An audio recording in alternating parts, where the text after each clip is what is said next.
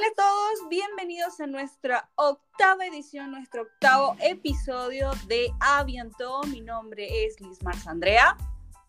Y mi nombre es Carolina Barriga. Y en el día de hoy vamos a hablar de lo más doloroso de la migración, a nuestro parecer, que es la familia que dejamos. Y para el día de hoy, debido a que eh, por mis vacaciones estoy acá en Santiago de Chile. Y yo en León. Sí, mi amiga se quedó ahí el lío, pobrecita, con el frío. Yo estoy acá disfrutando del verano. Y vamos a aprovechar eh, mi estadía en Chile para tener un invitado que para mí es muy especial. Mi hermano, Eduardo Barriga. Un aplauso para él. Yo encantadísima de conocerlo, Eduardo, conocerte hoy porque mi amiga me ha hablado mucho de ti y de verdad pienso que eres uno, un integrante muy especial para ella, así que encantadísima de tenerte en nuestro podcast hoy. Así que vamos a conocerte un poquitito, un poquitito y pues obviamente que nos encanta que nos hables de ese lado de la familia que dejamos. Exactamente. Y antes de irnos de lleno a el tema de hoy, me gustaría preguntarte, Liz, ¿cómo ha estado la primera semana del año? Porque la última vez que nos vimos fue hace una semana eh, grabando el capítulo de Año Nuevo. ¿Cómo, hay, ¿Cómo está esta primera semana del año? Pues te cuento que el León está vacío, algo que me encanta, porque el transporte es una maravilla, bueno, de por sí está bien, pero el, el, ese de cumulto de gente está muy bien, la gente todavía está de vacaciones, Pienso yo que la próxima semana ya vuelve todo realmente a la normalidad y muy fría. León está realmente frío, eh, ya se comienza como el, el, mes del año en donde ya sientes el, lo que es la temperatura bajar fuerte. Y nada, esperando que neva porque supuestamente es así. Entonces, nada, esperando. Una semana muy productiva, Caro, la verdad. Una semana donde arrancamos con esos propósitos que hablamos en nuestro último episodio. Eh, siguiéndolos, nada de exageraciones, eso de que comenzamos la dieta revolucionaria, no, no, no, todo es paso a paso, así que vamos bien. Ahora tú dime tu llegada a Chile, porque yo sí quiero saber. Ay, mi semana ha sido muy, muy, muy, muy loca. Em, bueno, primero partí la semana preparando maletas, recuperándonos de lo que fue nuestra fiesta de Año Nuevo, que lo pasamos. Que estuvo muy buena. Gracias a Elena y a Jazz, que eh, fueron unos anfitriones maravillosos. Em, recuperando energía, armando maletas y el 2 ya comencé mi viaje que duró en total casi 24 horas, no por el vuelo, sino que porque entre el tren eh, de Lyon a París, en París esperé muchísimas horas em, para tomar el avión, después tomar el avión 14 horas, llegar acá. Bueno, fue, fue cansador, pero tuve mucha suerte en el tren. Nadie se sentó al lado mío, así que pude ahí estirarme las patitas un poquito más. Y en el avión tampoco, así que eso realmente, mucha suerte. Partió muy bien ese viaje. Y ahí ya la llegada a Chile, mucho, mucho, mucho amor, mi familia, he visto algunas amiguitas, em, el clima delicioso, estoy feliz, feliz, feliz. Y algo que, que ha sido muy, muy divertido ha sido que, bueno, cuando uno está lejos, por lo menos a mí me pasa, eh, las antenas de, del idioma español y sobre todo de, de, lo latino se activan. Entonces uno va caminando por la calle y es como, ¡Ah! ¡es latina! o ¡Ah! ¡es chilena! Y, y, se activa, bueno, y soy una ridícula porque me ha pasado eso muchas veces y es como, ¡Ah! chilena, eh, obvio, estoy en Chile, o sea, ando camino por la calle. Eso, eso me ha pasado muy ridícula, pero bueno, y no, estoy feliz, estoy feliz. Eh, me encantó, me salí a caminar por, por Santiago, eh, me sentí muy en casa, pero debo reconocer que una pequeña parte de mí, una pequeña gran parte de mí, está extrañando Lyon y eso yo pensé que no me iba a pasar tan pronto. Bueno, y a mi esposo obviamente también. Creo que en, en, todo lo que me dijiste hay varias cosas a resaltar. La primera, tuviste la suerte del viajero de no tener pasajero a tu lado, así que maravilloso. De verdad, muchas personas son las que te van a decir, ay, yo quisiera eso, porque el que ha viajado mucho tiempo en un avión metido, pues sabe. La segunda, creo que tu cerebro como que todavía no llega el adapte porque, por ejemplo, cuando yo llegué aquí a Lyon, yo creía que todo el mundo hablaba español o hablaba inglés y no. Entonces yo decía, pero ¿por qué me hablan en otro idioma? Ah, claro, estoy en Francia, por Dios. Ah. Entonces creo que, que, te va a tener un, tiempo para acostumbrarte. Pienso yo que cuando yo vuelva a Colombia o a Venezuela será lo mismo. Pero bueno, y lo último que dijiste, pues sí, de eso se trata hoy mi episodio, nuestro episodio, perdón, porque soy yo ahorita la que quiero saber cómo, cómo es el tema de familia. Pero antes yo sí quisiera conocer un poquito a Eduardo. Eduardo, háblame de ti. ¿Qué tienes? Háblame ¿Qué te dedicas? Bella señora. Na, na, na, esto, esto, es, esto es algo interactivo, algo de tú dime, yo te digo, todos nos decimos, ¿ok? Entonces, háblame un poquito de ti, bienvenido. Bueno, hola a todas y a todos. Eh, bueno, muchas gracias por la invitación. Yo, mi nombre es Eduardo, eh, chileno, hermano de Caro. Em, nada, eh, actualmente, bueno, soy kinesiólogo. una vez se presenta con su ocupación, pero soy básicamente medio hippie igual un poco.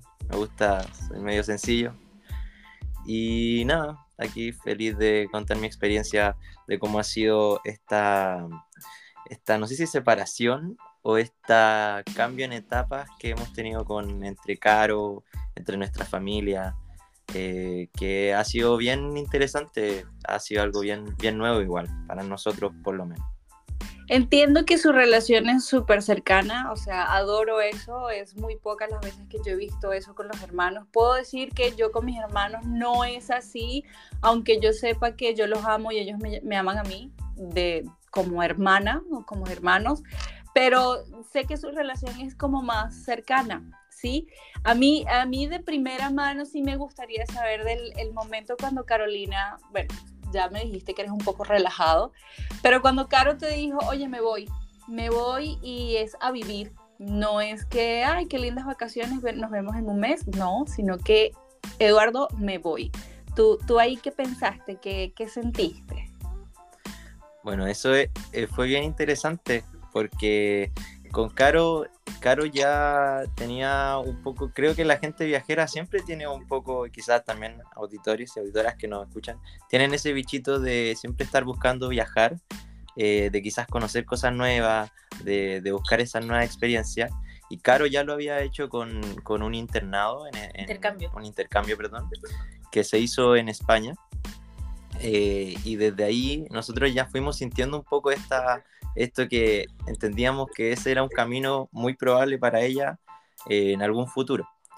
Pero sin embargo, eh, cuando llegó ese momento en donde nos dijo como ya me voy y, esto es más definitivo, fue, fue como mm, ya, o sea, ya, ya lo, como que lo veníamos procesando pero sí fue eh, un cambio en la dinámica también.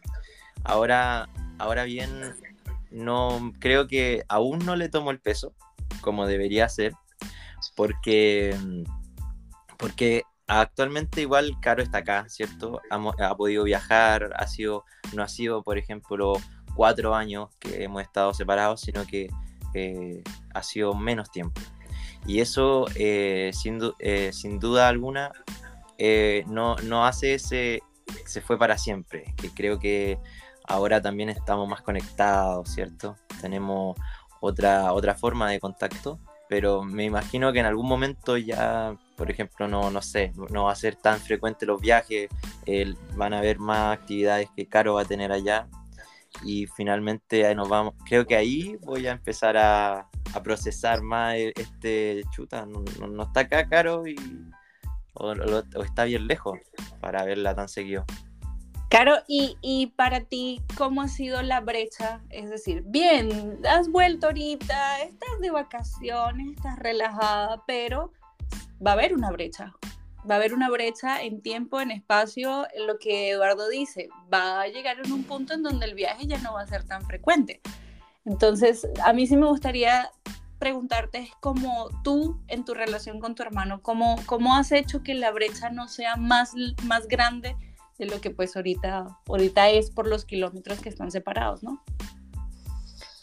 Eh, bueno, con respecto a la primera pregunta, eh, igual yo lo planifiqué eh, como con anticipación. O sea, yo me conozco mucho, yo soy muy apegada a mis papás. De hecho, la primera separación que tuvimos, que fue cuando yo me fui a intercambio un semestre, eh, yo lo disfruté mucho, me cambió la vida, pero sufrí mucho también, mucho esta separación, porque yo soy la única mujer, soy la primera, la más grande, entonces siempre fui muy sobreprotegida y muy cercana a mi familia.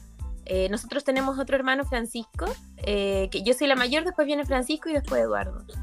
pero la verdad es que siempre he sentido que yo soy como la menor, soy como, como la más regalona, la más protegida en ciertos aspectos de la vida. Entonces para mí irme esos seis meses fue muy doloroso y bueno, mi familia también lo sufrió mucho, particularmente mi mamá.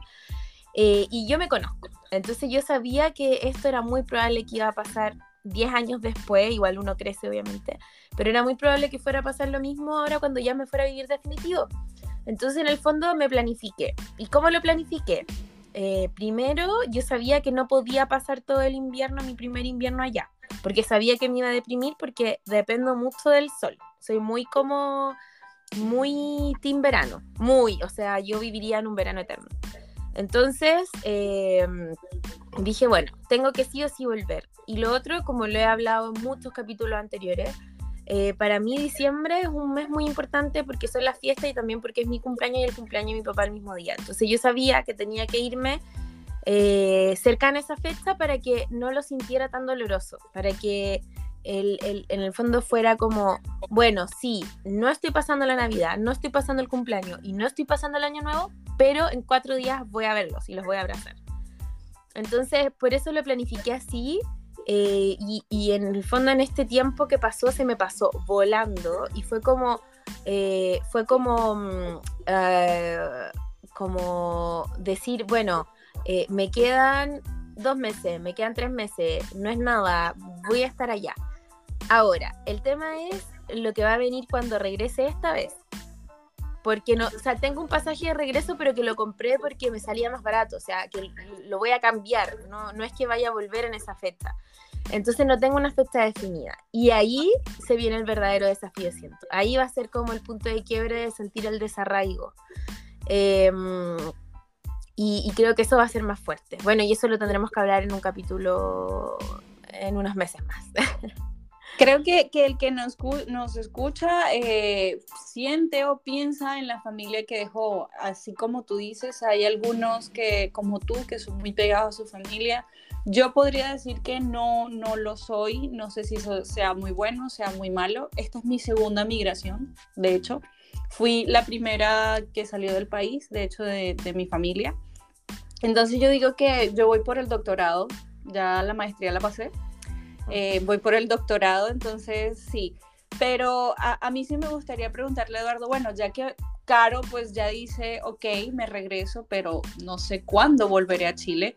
Ah, ¿Tú no piensas en algún momento llegar a hacer una vida por fuera de Chile? ¿O se te ha cruzado por la mente o, o algo así? Viendo como que el ejemplo de tu hermana, ¿no? También.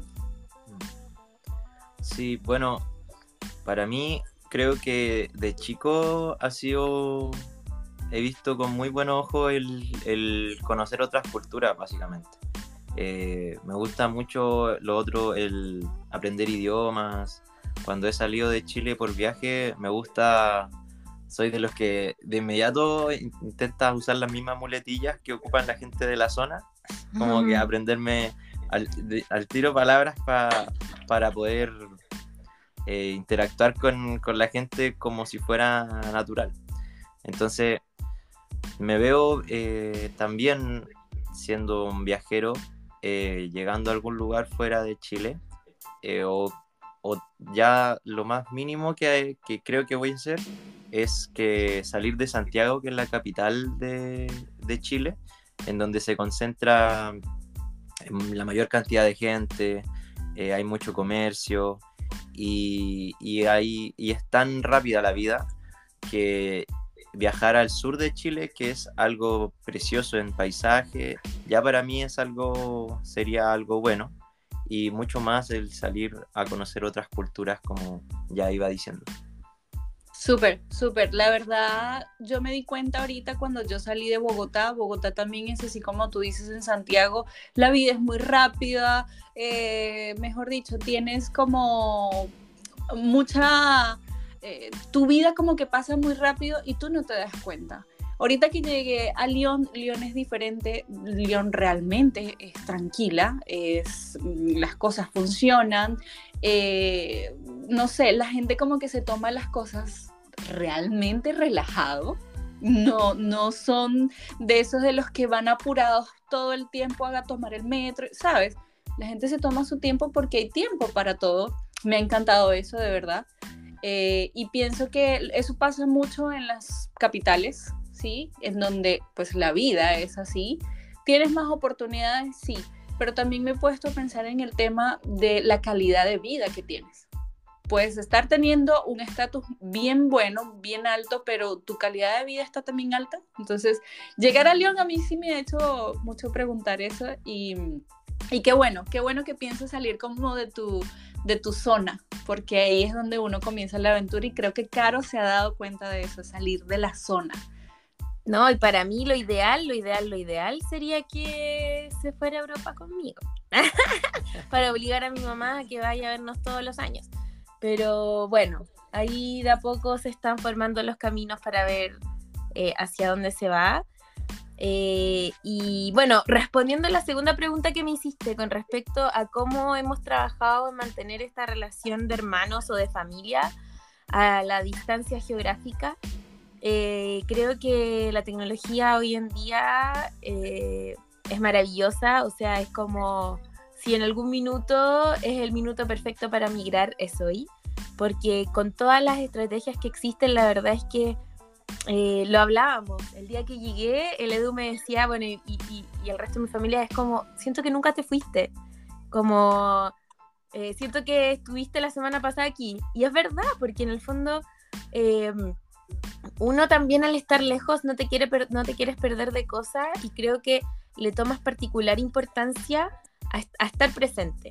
Cuando uno está geográficamente en el mismo lugar, a veces la vida te come, o sea, es como no te das cuenta y pasaste un mes sin ver a tu familiar porque en la semana no puedes, un fin de semana querías descansar, el siguiente tenías un cumpleaños, al siguiente tenías un viaje planificado y pasó un mes, dos meses sin ver a tu familia, sin que los llamaras. En cambio, cuando estás lejos, y es lo que también vi en, en, mi esposo, o sea, mi esposo cuando eh, vivía acá en Chile, era sagrado llamar a su familia toda la semana. Em, un, hábito que, que, que, antes de que se viniera no, no existía, pero claro, uno, uno trata de mantener esa, esas relaciones. Con los amigos es lo mismo, o sea, obviamente uno extraña ese abrazo, uno extraña el, el tomarte este café, pero finalmente con las redes sociales sabes lo que hace todos los días. Eh, yo también, eh, de manera eh, muy consciente y voluntaria, me he expuesto un poco más en redes sociales, buscando también que, que, mis amigos y mi familia sepan lo que estoy haciendo. antes no compartía muchas cosas, o sea, siempre he compartido cosas en redes sociales, pero no, no vi mucho video ni nada. y ahora lo hago muy conscientemente para, para para incluirlos en mi día a día y que creo que ha servido, porque la gente que he visto me dicen como, ah, sí, viste que hiciste esto, oye, ¿y cómo estuvo esto otro? Porque en el fondo eh, viven conmigo esos procesos. Eh, para mí eso me hace sentir tranquila, me hace sentir contenta, me hace sentir acompañada, el sentir esa interacción. Eh, creo que hay otra gente que no, que, que, que, o hasta que lo puede cuestionar quizás, eh, el, de exponer tanto la vida en redes sociales. Pero para mí ha sido una herramienta que me ha servido, eh, que, creo que quizás por mi personalidad me acomoda también. Eh, así que eso, yo obviamente he llorado, eh, eh, duele cuando no estás en un cumpleaños, duele mucho cuando no estás en, un momento difícil, o sea, hubo, una ocasión en la que la casa de mis papás casi se inundó, de hecho se inundó su terreno y gracias a Dios el agua no entró a la casa, pero ese, ese sentimiento de desde acá no puedo hacer nada. Quizás si estuviera en Santiago tampoco, pero por lo menos estás ahí y dices, bueno, viajo y los ayudo a sacar los baldes de agua, pero desde allá no puedes hacer nada, no puedes hacer absolutamente nada. Creo que ese mismo sentimiento, mira, llegué a tenerlo una vez, pero estando en Colombia. Eh, bueno, todos conocemos la situación de Venezuela. Venezuela ahorita es un país, es la locura, realmente. No se sabe si está bien, si está mal, o la locura. y hubo en, en donde mi familia vive, hubo un apagón de energía. Es decir, no tenían electricidad para nada. Quiere decir que la nevera no funcionaba, nada funcionaba, o sea, sin, energía. Y em, estuvieron así cinco días. Cinco días y en donde em, era donde está mi casa, mi, donde están mis papás, es de tierra caliente, es decir, altas temperaturas. Y el tema de la desesperación que yo tenía porque ellos no podían beber un vaso de agua fría, ¿sabes? entras en esa desesperación de, de qué hago, qué hago, pero al final no puedes hacer nada, ¿sí? Lo mismo pasa cuando te dicen un familiar está enfermo. O sea, tú quieres ir a hacer algo, pero, ok, llegas, pero no haces igual nada si llegas porque no puedes solucionar la, la situación. Así que los entiendo mucho en, ese, en esa parte. Pero Eduardo, yo sí quiero preguntarte ahorita que Carolina pues se fue ya, ella, ella está ya haciendo su hogar en. Eh, el tema con, con cómo establecerse aquí ya es para hacer su hogar aquí llegan las reuniones familiares y ahorita que acabamos de pasar las navidades, pues sí fue un poco duro, sé que fue un poco duro, para mí también lo fue porque mi familia sigue en Colombia, pero ¿cómo manejas tú el tema de las, de las reuniones, sabes? De ejemplo, llega el, la fiesta de cumpleaños de alguiencito, la fiesta de, mm, no sé, la reunión de Pascua, la reunión de Navidad, o sea, ¿tú, tú cómo manejas y sobre todo a tus papás, porque veo que tus papás pues sienten, sí sienten la ausencia de, de su hija. ¿Cómo los calmas ahí más o menos? Sí, eh, bueno, lo comentábamos, no sé si eh, antes de la grabación o en la grabación, pero a veces eh, donde uno más siente está porque uno puede decir, claro, este, esta inundación que hubo acá cerca igual hubo un incendio como más o menos cerca igual del terreno y son situaciones que, que uno que, como dice Caro, uno está acá, podría hacer cosas, eh, la gente que está afuera como que entra un poco más en más desesperación por no poder hacer más cosas. Eh, quizá ahí, pero en mi caso, ahí yo no pienso tanto en, en como o no, porque uno está pensando en el, en el siniestro, en lo que tú decías de quedar sin luz, entonces no piensa quizá en el resto de la gente, eh, pero sí en las fechas, como bien comentas, como Pascua, eh, Año Nuevo, eh, uno, generalmente nosotros, que somos una familia bien cercana, donde nos generalmente nos gusta estar a todos juntos, todos y todas, no, nos, nos dificulta o, siempre sentimos cuando falta alguien. Entonces, eh, básicamente eh, intentamos, por ejemplo, grabar videos o hemos llamado, por ejemplo, en Año Nuevo, generalmente nos llamamos a las 12 del, del, país. Entonces fue muy chistoso que Caro nos llamó aquí, bueno. A las 8, a las 8 ustedes. Cuando nosotros estábamos haciendo la cena recién, o sea, estábamos recién cocinando con luz y nos, nos dijo feliz año nuevo, pues, bueno. Eh, y nosotros la llamamos cuando ya eran allá la, la madrugada. Las, las, las 4. Las 4 de la mañana. Entonces, bueno, es, es interesante, es chistoso, pero Así se intenta. Igual creo que con respecto a eso, nosotros como familia ya estábamos un poco entrenados, porque debido a mi profesión, que soy enfermera, eh, no estuve en muchas ocasiones, o sea, yo siempre traté de cambiar turno para el cumpleaños, para la Navidad, para el Año Nuevo, pero sí me tocó pasar años nuevos sin mi familia, sí me tocó no estar en muchas celebraciones, eh, y el Edu también, el Edu es kinesiólogo y si bien no hace turnos de noche, hace turnos de día, entonces hubo navidades que no estuvo con nosotros, eh, años nuevos, cumpleaños, porque en el fondo no, no, podía viajar, nosotros en general pasamos todo en, en, Curicó, que queda al sur de Chile, son como tres horas de viaje, y que él no podía viajar, entonces siento que como familia ya estábamos un poco entrenados en eso, pero claro, es diferente cuando te dicen vive en otro país. Y eso creo que eh, más que el hecho de estar o no estar, es como la proyección de no está hoy y no va a estar nunca. Y eso creo que es lo doloroso, por lo menos para mis papás, que creo que son los que más, lo sufren o no. Mm. Sí, eh, quizás igual la gente intenta, o sea, de, seguir adelante. No, no es, no eh, se busca siempre, pucha, no están, pero bueno, ellos saben igual que están, que Caro está haciendo su vida, que están formando, que todos quienes viajan están finalmente remando para poder tener un espacio en donde están viviendo, están formando familias eh, diferentes, por ejemplo, con amigos, amigas, eh, con las mismas familias de, parejas o con quienes estén allá. Por ende, también uno intenta encontrar ese consuelo dentro de lo que de lo que la gente que ya que partió hacia otro país. Sí, porque no, me he muerto todavía. Realmente, realmente yo pienso que, que, cuando uno deja lo suyo, uno se queda un poquito, ¿sabes? Tu corazón se divide en mil pedazos y una, una parte de él se queda obviamente con mamá y papá.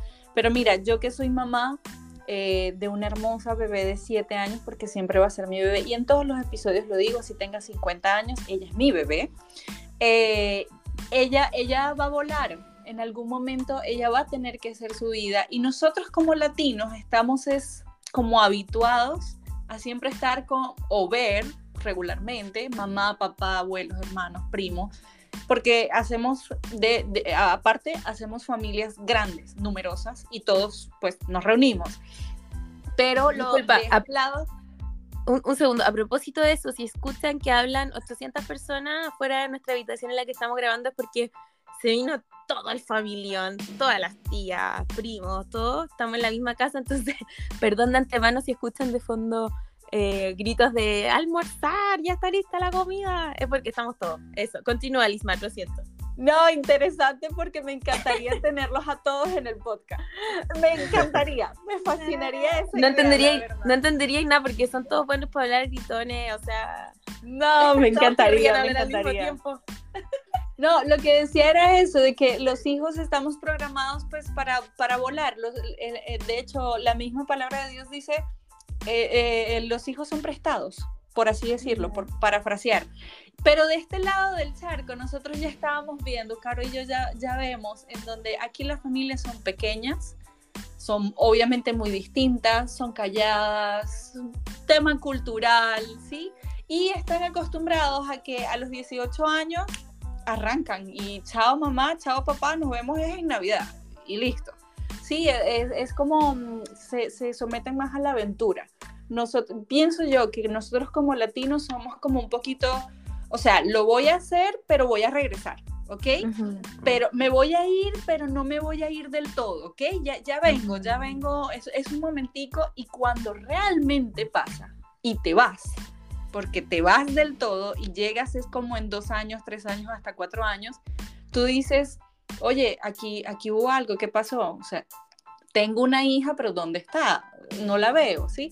Y me encanta el tema, lo que hablábamos de la tecnología, porque fíjense cómo podemos estar hablando los tres en, en diferentes zonas horarias y, y, eso acerca un poquito, un poquito más a la familia, ¿sí? Así que me encanta utilizar la parte de la tecnología, que ahorita se utiliza de muchas maneras, unas buenas, otras malas, pero esta vez utilícenla de la mejor manera, que es acercarse a la familia.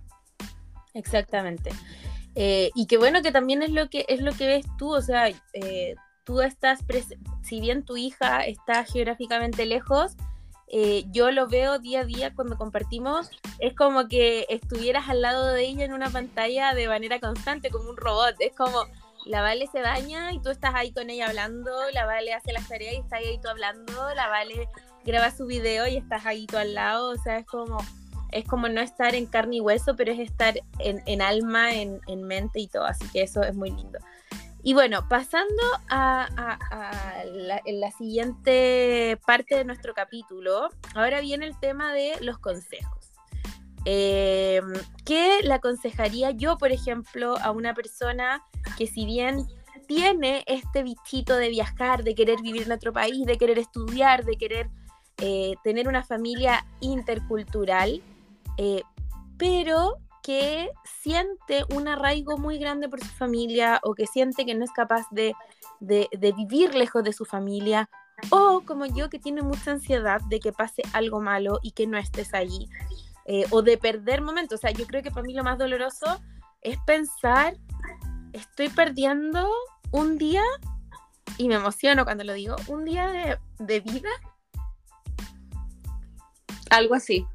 De, de mi familia o de mis amigos y perdón, me, me, emociona esto, porque para mí esa es la, la, ansiedad más grande, o sea, como decido irme, pero estoy perdiendo de, de, convivir, no sé, seis meses con mi familia, con mis amigos, perderme el nacimiento de mi primer sobrino, por ejemplo. Em, pero bueno, para la gente que tiene esos miedos, eh, les voy a dar los consejos que para mí me sirvieron para sobreponer eso y tomar la decisión de irme finalmente. Lo primero es, eh, bueno, tener claros cuáles son nuestros miedos, tener claro, eh, eh, conocernos, o sea, creo que el autoconocimiento es lo más importante a la hora de emigrar, conocerse, tener expectativas realistas y de esa manera se van a poder buscar soluciones también realistas y acorde a eso. Lo que yo les decía, o sea, en el primer momento siempre tener un pasaje de vuelta. Em, creo que eso da mucha, mucha, em, mucha tranquilidad mental.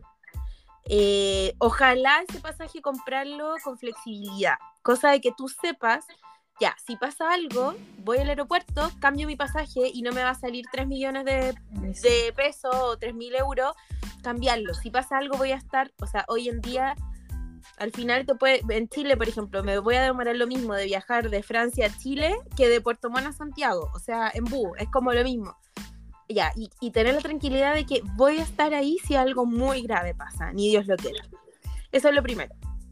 Lo segundo es siempre tener en tu cuenta, no importa lo que pase, tener en tu cuenta eh, el monto suficiente para pagar un boleto de avión siempre, siempre, siempre, siempre, siempre, como eh, lo básico. O sea, si ya esa plata se te está yendo, es momento de o tomar otras decisiones o simplemente devolverte si es que es algo que a ti te esté acongojando. Eh, porque eso también da mucha seguridad mental, el decir, bueno, si pasa algo, esa plata la puedo usar para que venga mi mamá a acompañarme si es que caí al hospital, si es que me pasó algo grave, eh, o yo ir si es que pasó algo grave. Creo que eso es muy importante. Lo otro es eh, entender que en el fondo si te estás yendo es para una mejor calidad de vida. Y esa mejor calidad de vida te va a permitir también pasar más tiempo con tu familia. ¿Y en qué sentido? Por ejemplo, en Chile se trabajan 45 horas semanales y tienes 15 días eh, hábiles de vacaciones, es decir, tres semanas. Y los sueldos son mucho más bajos que en, en Europa. Entonces yo pienso, tengo tres semanas de vacaciones. En esas tres semanas tampoco puedo irme a la casa de mis papás tres semanas porque también tengo mi otra familia, que en el fondo queremos disfrutar de vacaciones también juntos, haciendo otras cosas. Entonces máximo voy a estar una semana completa de vacaciones, ¿cierto? Bueno, si voy, si vivo en Europa, tengo la plata suficiente para pagarme un pasaje para venir, quizás para pagarle el pasaje a mis papás, ahora que ya en, un año mi papá se va a jubilar, mi mamá ya está jubilada, ya está retirada, para que me vayan a ver. Y además voy a tener un montón de vacaciones más. Son cinco semanas por lo menos de vacaciones y que si y trabajas 35 horas semanales con un sueldo mucho mayor, y entonces con eso que ahorro del sueldo mayor y la cantidad de vacaciones que voy a tener, me puedo venir perfectamente un mes a Chile a estar encerrada con mis papás, que es lo que estoy haciendo ahora. Y por otro lado, me permite que llevarme a mis papás por lo menos tres meses, que es lo que permite la visa de turismo. Entonces, desde esa perspectiva, al finalmente yo hago suma y resta y digo, bueno, voy a pasar tiempo de calidad, que si viviera en Chile los voy a ver una vez al mes, un fin de semana y quizás una semana o dos semanas al año juntos, versus el tiempo que voy a juntar, o sea, con lo que me vengo yo para acá, con lo que me los llevo a ellos para allá, un tiempo completamente de calidad y que si lo sumamos y restamos, finalmente los voy a disfrutar más. Y es esa la manera en la que yo me enfoco y lo que veo para no sentir este sentimiento de culpa que a veces se, se intromete en mi mente y me dice, bueno, te fuiste, los dejaste, em, eh, les puede pasar algo y tú no vas a estar y, estás perdiendo tiempo. Yo creo que, que Eduardo va a estar eh, conmigo, va a estar de acuerdo conmigo cuando tú piensas en tu hermana y tú dices, pero es que mi hermana está viviendo una bonita experiencia, está conociendo, está saliendo de su, de su zona. Eh, yo con mi migración acá sola, yo, yo caí en cuenta que salirse de, de ese cuadradito en donde tú te sientes ahí como cómodo, ahí es donde empiezan las cosas buenas y que yo creo que Carolina aquí se dio cuenta de lo que ella es capaz de hacer saliéndose de lo que era la comodidad de tener papá, mamá y hermanos al lado y también el idioma. Yo creo que tal vez Eduardo pensará igual que yo o como el cómo, es el tema de cuando tú dices es que mi hermana está allá, cómo, cómo tú la, la proyectas aquí, por así decirlo. Eh, bueno, qué buenos consejos. Creo que los lo tomé yo. ¿Los consejos que di? sí, muy buenos consejos, los voy a tener anotados. Em, bueno, si es que eh, cuando, como está caro eh, el estar. Perdón, ¿cuál era la pregunta? no, no, no, no, o sea, ¿cómo, cómo me, quedé pensando en la anterior. Sí, ¿cómo tú proyectas a Carolina aquí? Porque tú dices, sí, mi hermana pues se fue pero mi hermana está bien, mi hermana está mal, mm. mi hermana conoce, mi hermana se encierra, mi hermana no lo va a poder soportar, por ejemplo, porque eso pasa también. ¿Cómo, cómo tú proyectas a Caro aquí, conociéndola obviamente como pues es ella? Mm. Sí, sí, Caro eh, es como... Espera, me da risa porque hablan Caro como si yo no estuviera ahí, yo estoy acá. como, ¿qué opinas de Caro? Como... Claro, claro, Caro que partió hace unos no. Ella, mm, eh, bueno, eh, es muy apegada a nosotros, como ya lo hemos dicho en este capítulo. Eh, por ende, quizá esta, nosotros en el WhatsApp generalmente recordamos la buena noche, una de las cosas que creo que ha sido bonito. Por último, te hace pensar que yo estoy pensando en ti o, estás, o estoy contigo. Hay veces que Caro dice buenas noches como a las 6 de la tarde, 7 de la tarde. Y nadie me responde. Y nadie responde, pero... entonces yo digo, bueno, ya no les importa, entonces me voy llorando, ¿no? Pero me da risa porque Ledu dice, bueno, eso lindo, buenas noches. Nunca me responde, me responde una vez a la semana. Bueno, yo el celular lo veo poquísimo, intento verlo para mi, como en ocasiones muy puntuales, pero cuando lo veo ya es, tarde, es como son las 10 o 9 de la noche. Pero responde, me lo voy a, ver el otro día. se volvió una intervención este, este capítulo. La verdad es que esto era, esto era una trampa solo para, para encarar a Edu y decirle, respóndeme la buena noche, o dime buenos días por último. Y soy cómplice, lo siento. No, de verdad no lo siento, soy cómplice y me encanta. No, yo lo acepto, lo acepto. Eh, pero eso, son cosas igual, eh, mensajes o como bien decíamos, las fotos, eh, de incluir también a, Caro, aunque ya sabemos que está tan lejos.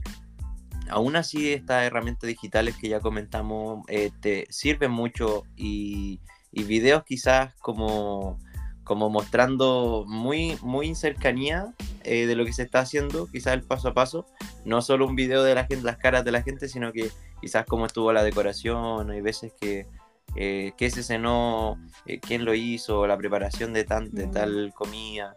Quizás esas cosas son también como consejo, eh, quizás para una persona que está, que está lejos, siendo uno hermano o hermana, pueda hacer sentir a la otra persona más como conectada con lo que está pasando. Porque es, básicamente como una red social como Instagram, como de, es como una Instagram de familia como, mira, esto, esto pasó hoy día o esto pasó eh, el otro día. Entonces, mi mamá creo que es la mejor en ese sentido, porque ella sube siempre fotos de cómo está, de cómo decora la casa, o cómo está. En nuestro, no sé si, creo que no quedó claro, pero tenemos un grupo familiar ah. que de hecho se creó cuando yo me fui de intercambio, cuando recién había salido WhatsApp. Y eso lo dejamos. Y ahí, eh, ahora sí, Edu, y ahí mi mamá sube cosas y todos vamos subiendo cosas y comentamos y nos mandamos cosas. Sí, eh, creo que mi mamá es la más activa del grupo junto con Caro. Eh, se da mucho que los hombres, o por lo menos en nuestra familia, hablamos poco en, ese WhatsApp. pero, mm, eh, pero es lindo cuando, por ejemplo, estos videos de, cómo han crecido nuestros perritos, que de acá también son cosas quizás básicas, pero en una de esas hacen sentir a la otra persona como este time lapse, más, eh, más continuo y no tanto saltar de, de, un momento a otro en donde ya eh, cambiaron mil cosas. De verdad, me encanta, me encanta la relación que llevan ustedes, me encanta cómo lo manejan, de hecho. Eh, todos los que hemos migrado sabemos lo difícil que es y no solamente el que migra, sino, miren, el que se queda también la, la pasa fuerte, pero la, la, situación se maneja, de cualquier forma se maneja. Pero yo antes de finalizar, de finalizar, yo sí le debo preguntar algo y yo creo que voy a abrir debate con eso. Es más, tiro la pregunta y me alejo. Edu, hay algo, ya veo que pues obviamente extrañas a tu hermana, la adoras, la amas. Yo también extraño a los míos, pero hay cosas que mis hermanos tienen que yo no extraño y que yo tengo y que mis hermanos no extrañan. Mi pregunta es, ¿qué no extrañas de tu hermana? Debe haber algo, lo siento, pero debe yo ya sé, haber yo ya algo. sé lo que va a decir. ¡Wow! Yo ya sé lo que va a decir. No, tú no sabes. Dilo, Eh, dilo, dilo, buen- dilo. Buena pregunta. Oh, qué, qué, qué denso. Este capítulo es de tanto amor Hay que darle matices. y ahora viene la, la pelea. Bueno, nos vamos, vamos después a cerrar y vamos a solucionar esto. No, en privado. a ver, yo creo que no todos, no todos tenemos, eh, bueno, somos muy diferentes. Creo que algo que nos caracteriza a nosotros, a los tres hijos, y que tenemos una brecha grande con mi mamá, es el orden. Creo que el orden es algo que, que nosotros somos, no sé, creo que esta generación es un poco así, de, de más, son un poco más de ya, pero hacemos, ordenamos esto después, esto puede esperar un poquito más, ¿cierto? Mi mamá es muy de, no, tiene que estar, la, tiene que siempre la casa ser un- un- una cosa impecable, no puede haber nada fuera de su lugar. Entonces, eh, algo que quizá eh, ahí no extraño de Caro, pero que quizás yo también tengo que mejorar, eh, es que no somos tan ordenados, un poco quizá nuestra... eh, tenemos siempre nuestra silla con nuestra silla de ropa que no, que no está ni muy sucia para ir a la ropa sucia, ni muy limpia para guardarla en los cajones, por ende está la silla de ropa. Eh, Yo y- creo que el, que el que no tenga esa silla en su casa en esta época es alguien top. O sea, es, Es, es alguien otro que tiene level. mucha plata para pagar luz y agua de la lavadora todos los días. O sea, es un tema de conciencia ecológica también. no, es, Eh, no es vamos- es un tema de conciencia ecológica. Vamos a excusarnos en el tema ecológico. Bien, yo Claro. los apoyo, muchachos. Yo también, yo también soy así, así que la No, yo- verdad yo me sé- encanta. me Yo encanta. sé lo que el Edu no extraña, porque eso no tiene, yo creo que eso del orden no, no tiene que ver con la migración, tiene que ver, bueno, ya no vivimos hace muchos años juntos, yo me fui eh, hace muchos años de la casa, pero yo sé lo que tú no extrañas, que te pida Dilo. masajes todos los días, porque el Edu es kine, entonces yo todos los días, "Edu, es que como que algo me duele aquí, ya mira, tienes que hacer este ejercicio. No, no, no, no, es que yo sé que se me va a pasar cuando me haga un masaje profesional. Y le digo como, no, hermana, estoy cansada. Pero Evo, por favor. Entonces cada vez que lo veía, literal, o sea, cada vez que iba a su casa o él venía a la mía, era como, Edu, pero porfa. Aún lo es. Pero como vengo tan poquito, Y ahí, claro, y esa es la excusa ahora. Claro, Edu, nunca estoy. Ya, pues un masajito, vengo del avión. Eso toda la gente de kine y de fisio- y fisioterapeutas van a saber, que el que te pregunten eh, por lesiones, eh, oye, mira, tengo esto, ¿qué puedo hacer? Y además los masajes son cosas que Sí. siempre vamos a, a Sí, es estar conviviendo en nuestro día a día. Y es parte de también, ¿no? También no. Oye, Lismar, yo quiero, yo quiero hacerte a ti una pregunta, porque yo ya di mis consejos, el Edu dio sus consejos como hermano o integrante de la familia de, que se queda, pero ¿cuál es tu consejo como la mamá que migró? Que creo que también es, un tema, o sea, eh, no es fácil, eh, creo que desde mi perspectiva tú lo llevas súper bien, porque también tienes súper claro tus objetivos y tu hija que es una deliciosa con siete años, tiene clarísimo los objetivos que tienen como familia. Eh, pero ¿cuáles son tus consejos para sobrellevar esto? Créeme que a veces, a veces no. el 90% de las veces te vas a preguntar, ¿hice lo correcto? O sea, estoy dejando a mi bebé y tú dices, ¿será que, ¿será que vale la pena? O sea, no estoy y lo que tú dijiste es un día menos que, que no la disfruto. Pero ¿qué hago yo o qué intentamos hacer? Eh, nos llamamos todo el tiempo o, o lo que podemos. Cuando ella está durmiendo, obviamente yo estoy despierta, pero yo sé la hora que se despierta, entonces esa hora completa en donde ella se prepara para el colegio, está hablando con mamá, nos hablamos de cómo va a ser el día y cuando yo llego aquí en mi noche y hablo con ella, que es su tarde en, Colombia, ella me dice, ¿y cómo te fue en el día de hoy? Entonces yo le digo todo lo que yo hice, igual ella. Pero también he aprendido a preguntarle cosas para saber cómo ella se sienta sin que se sienta pues interrogada. Por ejemplo, yo le digo, ¿cómo tú sabes que tu mamá te ama? Y en esto ya se lo pregunté, porque le dije, hija, te amo, pero tú cómo sabes que tu mamá te ama? Y ella me dice, mamá, porque tú haces cosas lindas por mí. Entonces le dije, ¿y qué tipo de cosas? Y ella me dice, mamá, es que tú siempre haces la voz del gato y a mí me da mucha risa. Entonces, eso es algo que yo no he dejado de hacer, incluso estando lejos, hablándole cómico para que... a ver, habla como el gato. Eh, no, me da pena, perdón. No, habla una voz interna que una voz interna que sale. Nuestro, nuestros auditores se merecen conocer la voz del gato. Mira, la voz del gato salió desde que obviamente llegó mi gato a mi casa y él necesitaba tener un personaje. Simba tiene un personaje y Simba eh, se metía mucho, se molestaba mucho a mi esposo porque mi esposo lo quiere pero a su manera. O sea, lo quiere pero de lejitos. Eh, y el gato empezó a decirle, goto de mierda, eres un goto de mierda.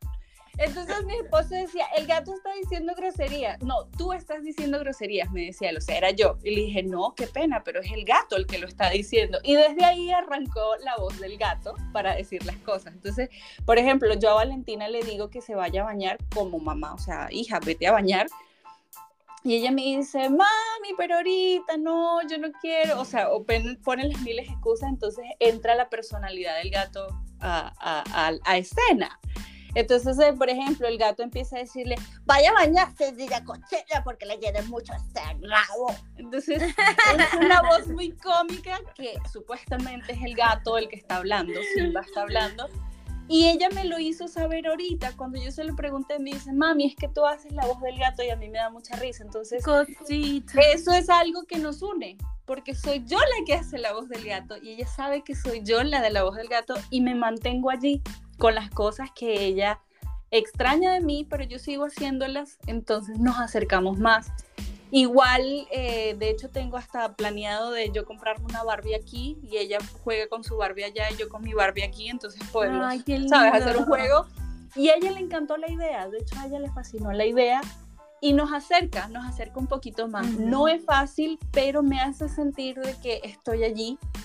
Eh, les voy a decir una confesión que tengo, a mí me encanta chismear con mi hija me fascina chismear con mi hija. En el decirles de que cuéntame qué hizo hoy Jerónimo en el colegio, que ese niño es terrible, por ejemplo. Jerónimo no existe, Jerónimo es un, un seudónimo. Porque hay un niño que es terrible, entonces ella me chismea de una manera divina. Entonces nos hace sentir como estamos juntas, eh, hablamos, nos compenetramos, eh, no todo es color de rosas, pero sí funciona sí funciona. Así que eh, el que me está escuchando, yo le puedo decir que, que se puede, que se puede, que es muy duro, que es fácil, pero no imposible. Así como la relación que ustedes han creado en esta separación. Me alegra haberlos tenido y ser yo la que los entreviste. Amé esto, me encanta su relación y espero que la sigan teniendo y que, que no la apaguen, no apaguen o, o no crezcan la brecha, no hagan crecer la brecha porque creo, creo que el amor que hay de hermanos es, es impresionante. Yo amo a los míos, son unas ladillas, pero yo los amo. Entonces, nada, me encantó, me encantó haber hablado con ustedes. Bueno, para que conozcan a Lidu, vamos a subir un TikTok que grabamos hace muchos años, bailando juntos. La, la cara de Eduardo, la cara de Eduardo lo dijo todo y ya yo lo quiero ver. Bueno, lo vamos a negociar, lo vamos a negociar. Júzguenme por ahora, no por mi pasado. bueno, eso. Edu, muchas gracias por participar de nuestro podcast. Eh, muchas gracias por abrir tu corazón. Eh, también quiero agradecer a toda la gente que nos sigue mandando mensajitos, que nos comparte. Em, eh, queremos mandarle un hermoso saludo a todos aquellos que quizás no lo pasaron tan bien en las fiestas, pero bueno, se viene este año 2024 a luchar por nuestros sueños, todos estos migrantes viajeros del mundo. y eso, nos vemos en el siguiente capítulo. Y esto fue... ¡Adiós!